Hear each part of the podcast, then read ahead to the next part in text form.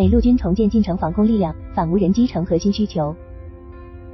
十月二十五日，美国雷神技术公司 RTX 公司宣布，其在美国陆军年度夏季试验期间，成功演示验证了低慢小无人机一体化防御系统 LEAS，全称 Low-Slow-Small Unmanned Aircraft Integrated Defense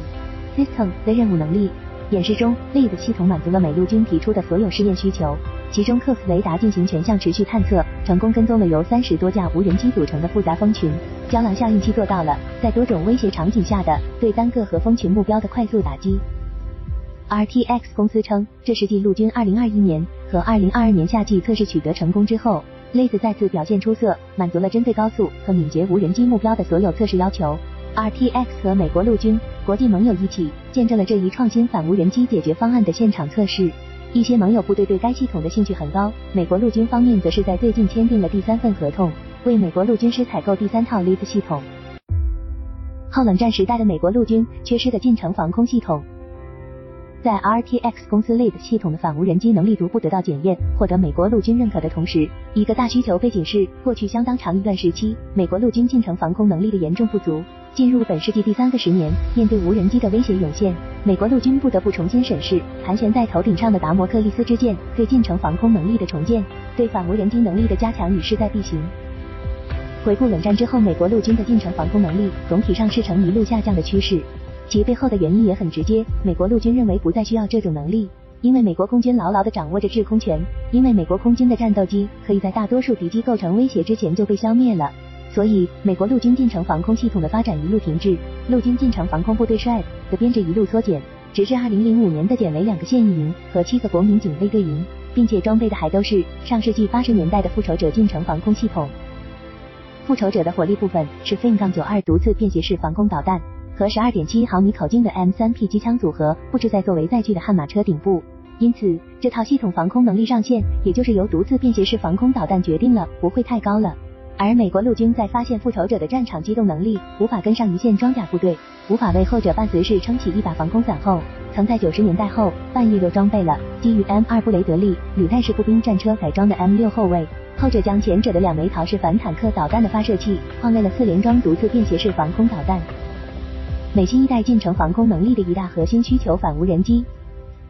不过，在本世纪初美国陆军近程防空削减的大潮中，M6 后卫上的独自被拆除，变回了布雷德利，复仇者就成了美国陆军唯一一道近程防空火力。而随着独自的采购量削减，生产商雷神的产能逐年下降，美国陆军的近程防空力量已经是事实性的萎缩孱弱了。直至本世纪的二十年代，美国陆军 M Shadow 系统机动近程防空系统的出现。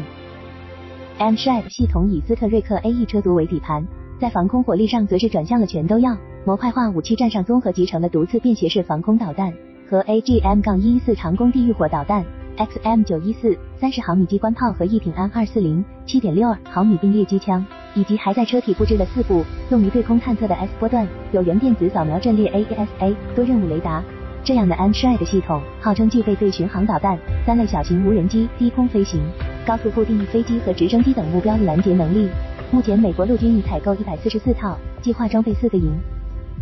战场反馈：便携式防空导弹难担反无人机重任。可见，在新一代的 Anshred 系统中，反小型无人机已被美国陆军视为近程防空能力的核心需求。但这种能力似乎是还远不够的。特别是俄乌战争爆发后，围绕这场战事展示的一系列研究中，无人机的威胁是尤为热门的焦点话题。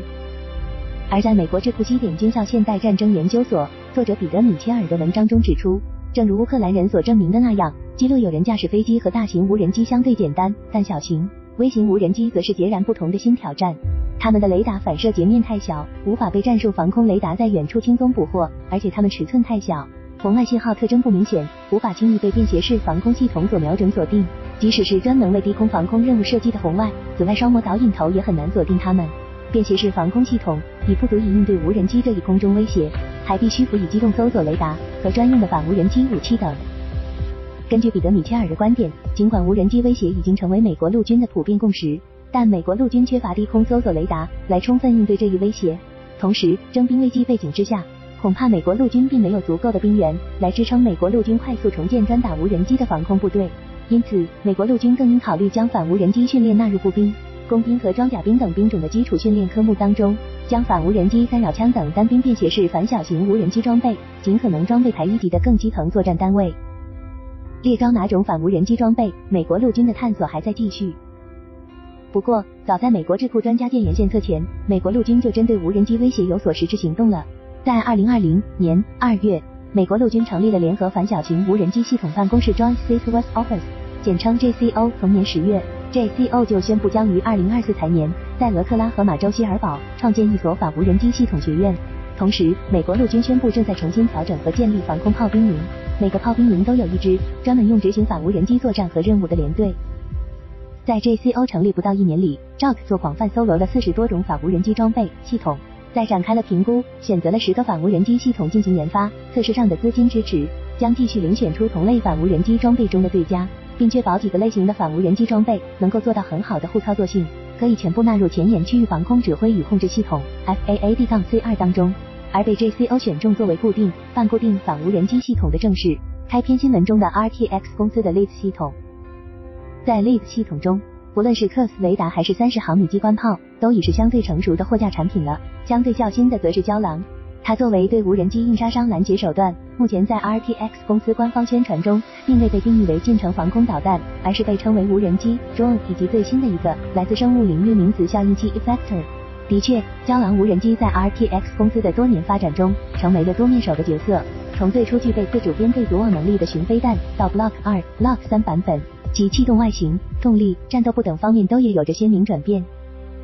胶囊从 Block 一的弹出式机翼、电动推进式螺旋桨，到现在 Block 二的火箭助推器和喷气动力，机翼也变成了宽度很窄的边条翼，飞行速度和流控时间均得到了提高，具备了攻击尺寸更大、距离更远目标的能力。虽然当前的试验测试中，胶囊是以动能杀伤硬杀伤战斗部来达成对来袭无人机的截击，不过早在两年前，RTX 就曾宣布，胶囊 Block 三采用非动能高功率微波系统，完成了对无人机目标的软杀伤，而且还是对无人机蜂群的一对多拦截。同时，胶囊的机体还可以回收、翻新、再部署。